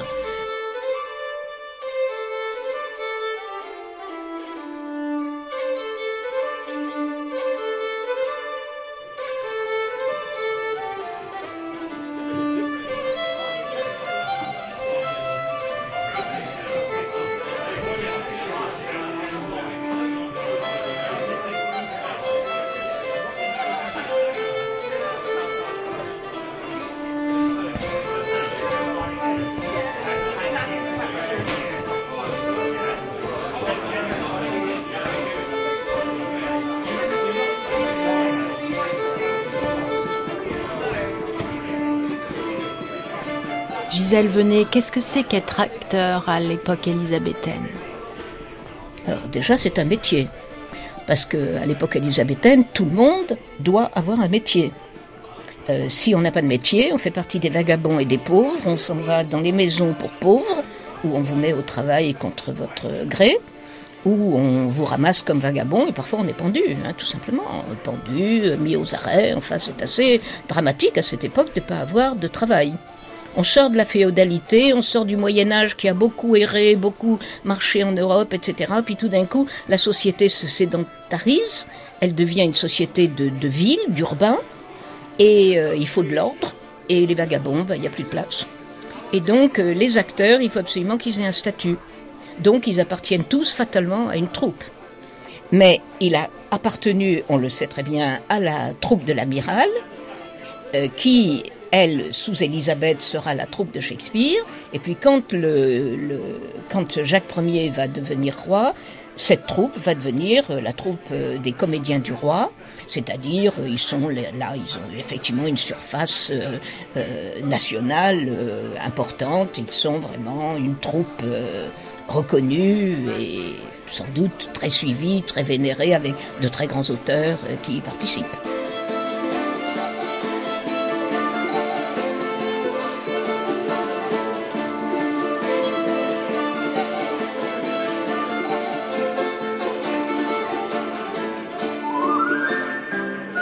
Peter Holland, quel acteur était William Shakespeare? Beaucoup d'histoires circulent sur Shakespeare en tant qu'acteur, mais, mais, on sait peu de choses en réalité. Ce qu'on sait, c'est qu'il était l'un des acteurs principaux dans les pièces de son ami Ben Jonson. Mais nous ne savons pas exactement quel rôle il jouait. On peut seulement faire des suppositions. On dit qu'il jouait le rôle du spectre dans Hamlet. Nous aimerions y croire, mais rien ne prouve que c'est vrai. C'est une légende tardive et les gens aiment inventer des histoires autour des écrivains. Rien ne permet d'affirmer que cela est vrai ou faux. Um, C'était l'un des acteurs principaux de sa troupe. Uh, Était-il un bon acteur? Je n'en ai aucune idée. Uh, Était-il meilleur écrivain qu'acteur? C'est possible. Mais ce n'est pas certain. Peut-être était-ce un brillant acteur. Comme toujours, nous n'avons pas assez d'éléments. Il n'y avait pas de critiques, pas de journaux pour parler de la toute dernière pièce du globe. Donc nous ne savons pas.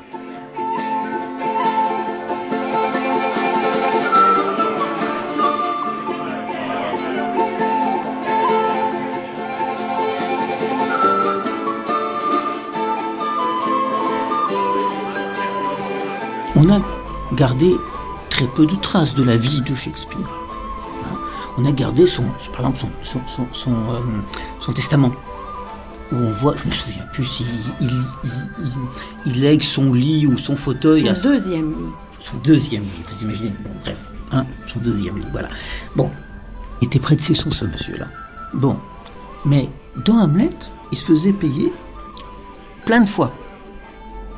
D'abord, il était propriétaire avec euh, un certain nombre d'autres de part du théâtre du Globe, en particulier avec Burbage. Et sans doute leur accord, c'était que Burbage jouait les grands rôles. Ce qui fait qu'il a joué Othello, Hamlet, Le Roi Lear, enfin tout. Genre tout. Bon. Et Shakespeare ne jouait jamais les grands rôles. Ce qui est ça qui est absolument génial. je fais une, petite parenthèse. C'est ça qui est absolument génial. Les traces de, on sait que Shakespeare jouait parce que de temps en temps, on, a gardé les, registres de, paye des acteurs. Et il y a le nom Shakespeare dedans. Et, pourquoi et, pourquoi il était là? Et Shakespeare dans Hamlet jouait le père. Dans Comme il vous plaira, on sait qu'il jouait le vieil Adam. Qu'est-ce que ça veut dire? C'est un rôle qui lui permet de regarder les autres, parce qu'il n'est pas tout le temps là. C'est le début de la mise en scène moderne.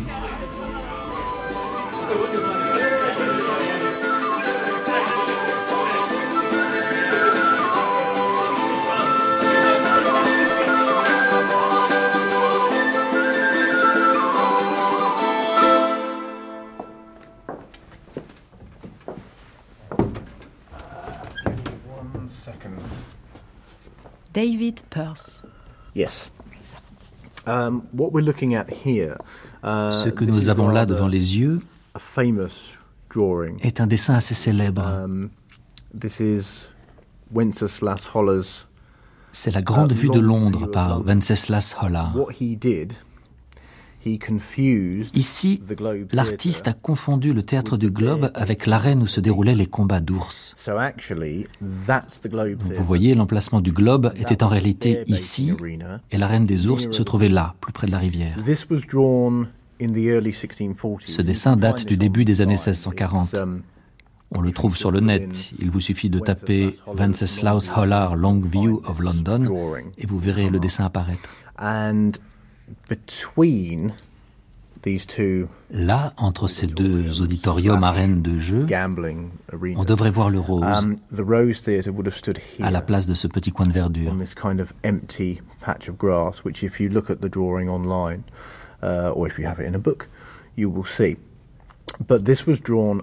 Mais le dessin a été réalisé après la disparition du Rose. Si l'on compare avec aujourd'hui, la situation était certainement plus chaotique. À l'époque, les égouts étaient à ciel ouvert, uh, d'où les épidémies et les ravages de la peste. La peste faisait régulièrement des ravages. Il semble d'ailleurs que deux des plus jeunes frères de Shakespeare soient morts de la peste. Edmund Shakespeare, qui était lui aussi acteur, est enterré à la cathédrale de Southwark, à cinq minutes de là, dans cette direction. La peste était un terrible fléau, et avec les bateaux, l'eau devait être assez sale, même très sale, etc. S'il y avait plus de représentations en hiver qu'en été, c'est justement à cause de la peste, qui était plus virulente l'été. Cela devait sentir terriblement mauvais dans les théâtres, vraiment très mauvais. Il existe aussi pas mal de clichés qui circulent sur la manière qu'avaient les gens de se soulager. Um, Il faut dire que la majorité des pièces de Shakespeare, et toutes les pièces de l'époque élisabéthaine, duraient environ deux heures. Et dans le prologue de Roméo et Juliette, Shakespeare parle précisément des deux heures sur notre scène.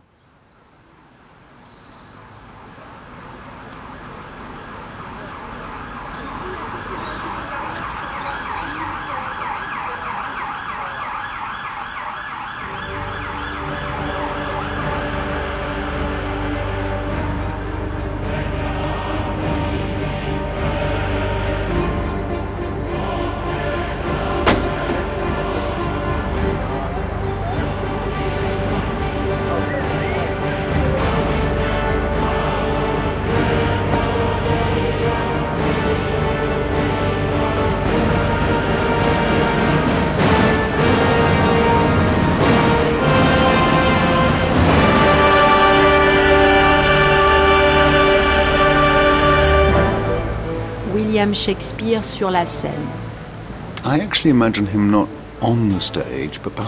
En fait, je ne l'imagine pas sur la scène, mais derrière la scène, marchant nerveusement devant en large, en écoutant la pièce et se disant Je n'aurais jamais dû écrire cette scène comme ça. Um, Ils n'y arriveront jamais. Je ne l'imagine pas vraiment en tant qu'acteur, plutôt comme un écrivain anxieux. Peter Holland, Shakespeare a joué des dizaines de fois devant la reine et pourtant, il a failli aller en prison. Est-ce que Shakespeare créait dans un monde surveillé? Absolument, Absolument.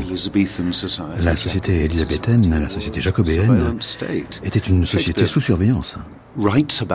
Shakespeare a beaucoup écrit à ce sujet. Dans beaucoup de scènes, on voit quelqu'un qui écoute quelqu'un d'autre, quelqu'un qui surveille quelqu'un d'autre. Uh, Rappelez-vous Macbeth, par exemple. Lorsqu'il dit qu'il a un espion à sa solde dans chaque maison, qui note tout ce qui se passe et tout ce qui se dit dans la famille. C'est le langage de quelqu'un qui connaît les rouages intimes du pouvoir. Pas seulement le spectacle du pouvoir, mais la manipulation qu'il y a derrière. Il a toujours, me semble-t-il, été lucide sur la question. Et c'est pourquoi tant de cultures se sont tournées vers les pièces de Shakespeare pour expliquer comment le pouvoir fonctionnait dans leur pays.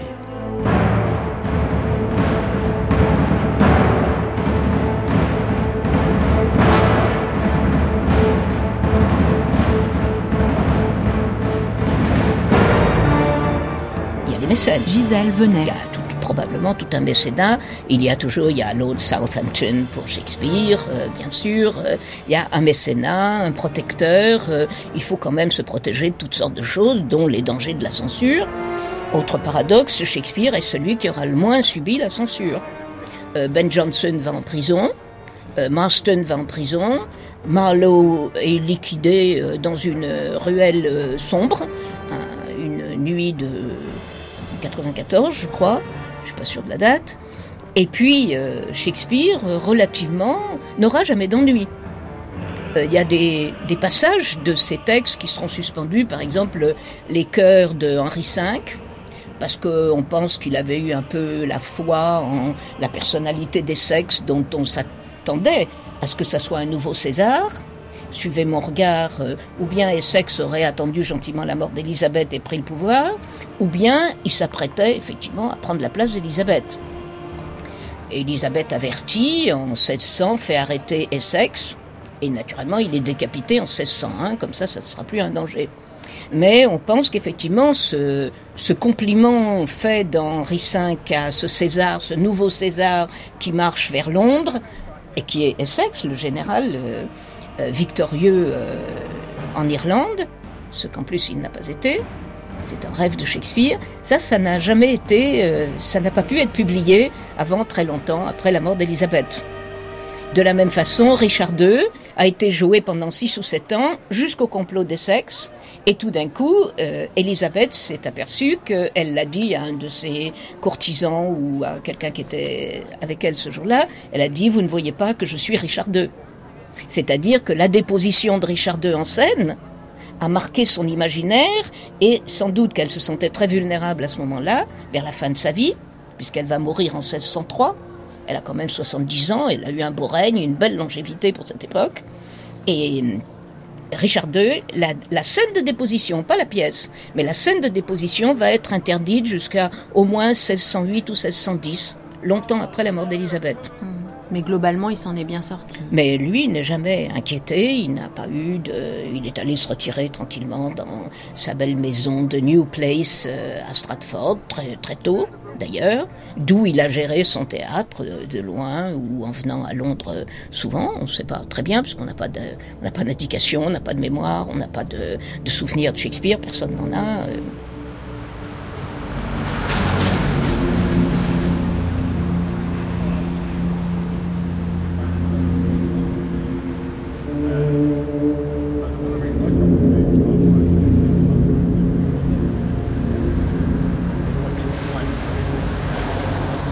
Scène 7, le grand anonyme. Richard Wilson, dans quelle mesure Shakespeare était-il un homme secret?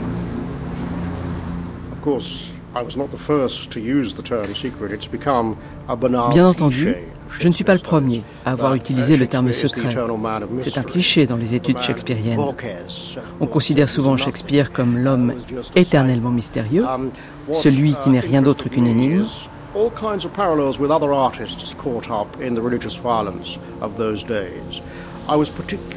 Je me suis intéressé aux liens que l'on pouvait établir avec d'autres artistes aux prises avec le pouvoir religieux.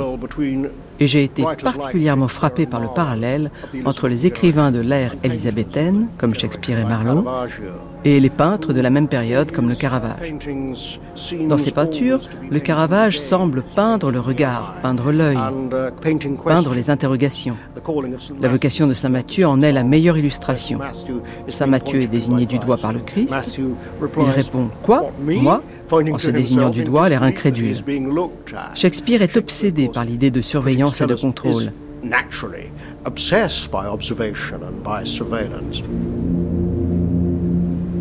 Il a écrit une série de pièces qui mettent en valeur les recoins sombres et les espaces secrets. Dans les comédies de Shakespeare, il y a toujours quelques prêtres qui sortent de la forêt, des moines ou frères Jean qui traînent dans des endroits secrets et sombres. Shakespeare s'intéresse à la dramaturgie du secret. Um, so many of the plays will end il y a tellement de pièces qui finissent par la parole du bouc émissaire qui dit Ne me demandez rien, ce que vous savez, vous le savez, désormais je ne dirai plus un mot. C'est Yago qui parle. Désormais, je ne dis plus un mot. Puis le silence. Tout est voilé. C'est ce qu'on pourrait appeler le secret de Shakespeare.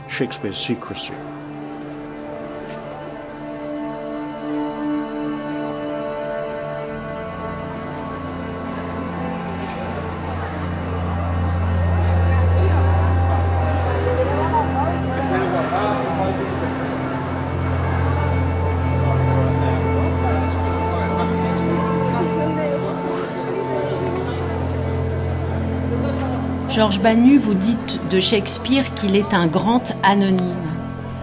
Le terme de grand anonyme, c'est un terme euh, qui renvoie à, un philosophe qui assume cette idée selon laquelle euh, Dieu c'est le grand anonyme, c'est-à-dire que l'homme qui crée qui crée, qui crée le monde sans signer pour autant, euh, et de l'autre côté, euh, euh, anonyme dans, dans, le sens où parlait Flaubert ou, ou, Borges de l'anonymat, de l'anonymat comme vertu suprême, au-delà de la signature, au-delà de l'identité, comme l'expression accompli euh, de l'auteur, pour citer Flaubert, euh, qui, dit-il, est pareil à Dieu partout et nulle part euh, repérable.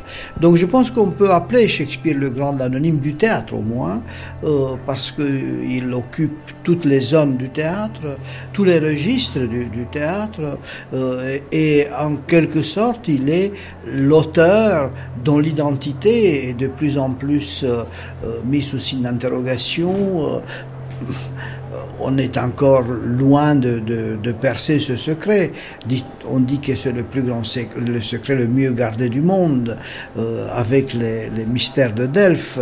Donc Shakespeare, qu'on le veut ou non, je crois que c'est un anonyme de ce triple point de vue, la divinité, l'auteur qui est absent et présent dans toutes ses œuvres, et aussi l'auteur à identité euh, incertaine.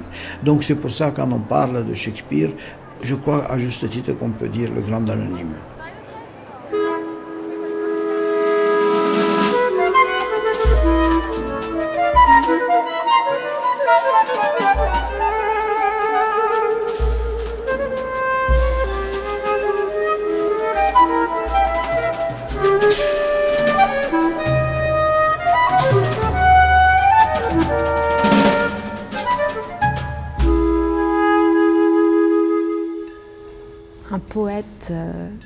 Très célèbre en France, Yves Bonnefoy, a proposé qu'on joue Shakespeare dans le noir.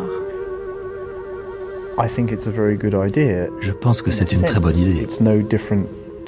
En un certain sens, c'est un peu comme à la radio, j'imagine. Car vous enlevez tous les éléments visuels et il ne reste que les mots. Alors, oui, c'est une bonne idée. Et elle ferait ça où Dans un amphithéâtre, un théâtre et comment elle ferait ça pourquoi pas Si vous fermez juste les yeux, ça ne change pas grand-chose. Mais là, c'est différent. C'est une bonne idée car on vit tous la même expérience au même moment. Si vous dites à un public de 900 personnes, fermez les yeux, vous pouvez être sûr que certains ne le feront pas. Donc oui, c'est une bonne idée.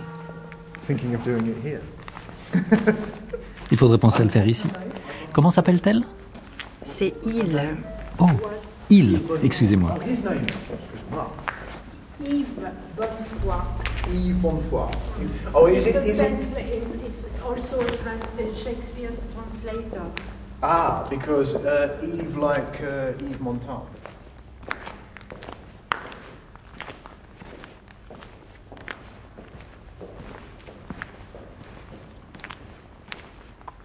Épilogue Bob Dylan, As You Like It.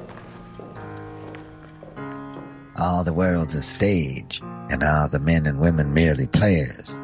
They have their exits and entrances, and one man at his time plays many parts. His acts being seven ages. At first the infant mewing and puking in the nurse's arms, then the whining schoolboy with his satchel and shining morning face, creeping like snail unwillingly to school. Then the lover sighing like furnace with a woeful ballad made to his mistress's eyebrow. Then a soldier, full of strange oaths and bearded like the pard, jealous in honor, sudden and quick in quarrel, seeking the bubble reputation, even in the cannon's mouth. And then the justice, in fair round belly with good capon lined, with eyes severe and beard of formal cut, full of wise saws and modern instances. And so he plays his part. The sixth age shifts into the lean and slippered pantaloon, with spectacles on nose, pouch on side, his youthful hose well saved, the world too wide for his shrunk shank and his big manly voice, turning again towards childish treble pipes and whistles in his sound. Last scene of all that ends this strange eventful history is second childishness mere oblivion. Sans teeth, sans eyes, sans taste, sans everything. Le monde entier est un théâtre, et tous, hommes et femmes, n'y sont que des acteurs. Ils ont leur sortie, leurs entrées, et chacun dans sa vie a plusieurs rôles à jouer dans un drame en sept âges. D'abord le nouveau-né, vagissant et bavant dans les bras de la nourrice. Puis l'écolier géniard, avec son cartable et son visage frais du matin, qui, comme un escargot, se traîne à regret à l'école. Et puis l'amoureux, soupir de forge et balade dolente sur les sourcils de sa maîtresse. Puis le soldat, plein de jurons étranges, poilu comme la panthère, jaloux de son honneur, violent et prompt à la querelle, recherchant la bulle d'air de la gloire dans la gueule même du canon. Puis le juge de paix, beau ventre rond, doublé de chapons fins, œil sévère et barbe bien taillée, plein d'augustes dictons, d'exemples rebattus, et c'est ainsi qu'il joue son rôle. Le sixième âge tourne au pantalon décharné, en pantoufles, lunettes sur le nez, bourse au côté. Les hauts de choses de sa jeunesse, bien conservés, sont trop larges d'un monde pour ses jarrets amaigris, et sa grosse voix d'homme, retournant au fossé de l'enfance, a le son de la flûte et du sifflet. Le tout dernier tableau qui clôt cette histoire étrange et mouvementée, c'est la seconde enfance et la mémoire absente. Sans dents, sans yeux, sans goût, sans rien.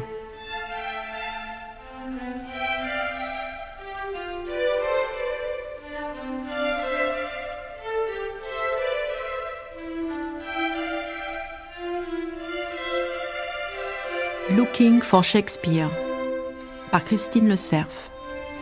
Prise de son Georges Thau et Bernard Quentin. Enregistrement et mixage Manuel Couturier. Assistant à la production Simon Veil. Réalisation Gaël Gillot. Avec David Peirce, Michael Dobson, Stanley Wells, Peter Holland, Helen Hogg, Martin Smith, John Harris, Declan Donnellan, Richard Wilson, Gisèle Venet, Chantal Schutz, André Markovitch, Gary Taylor et Georges Banu.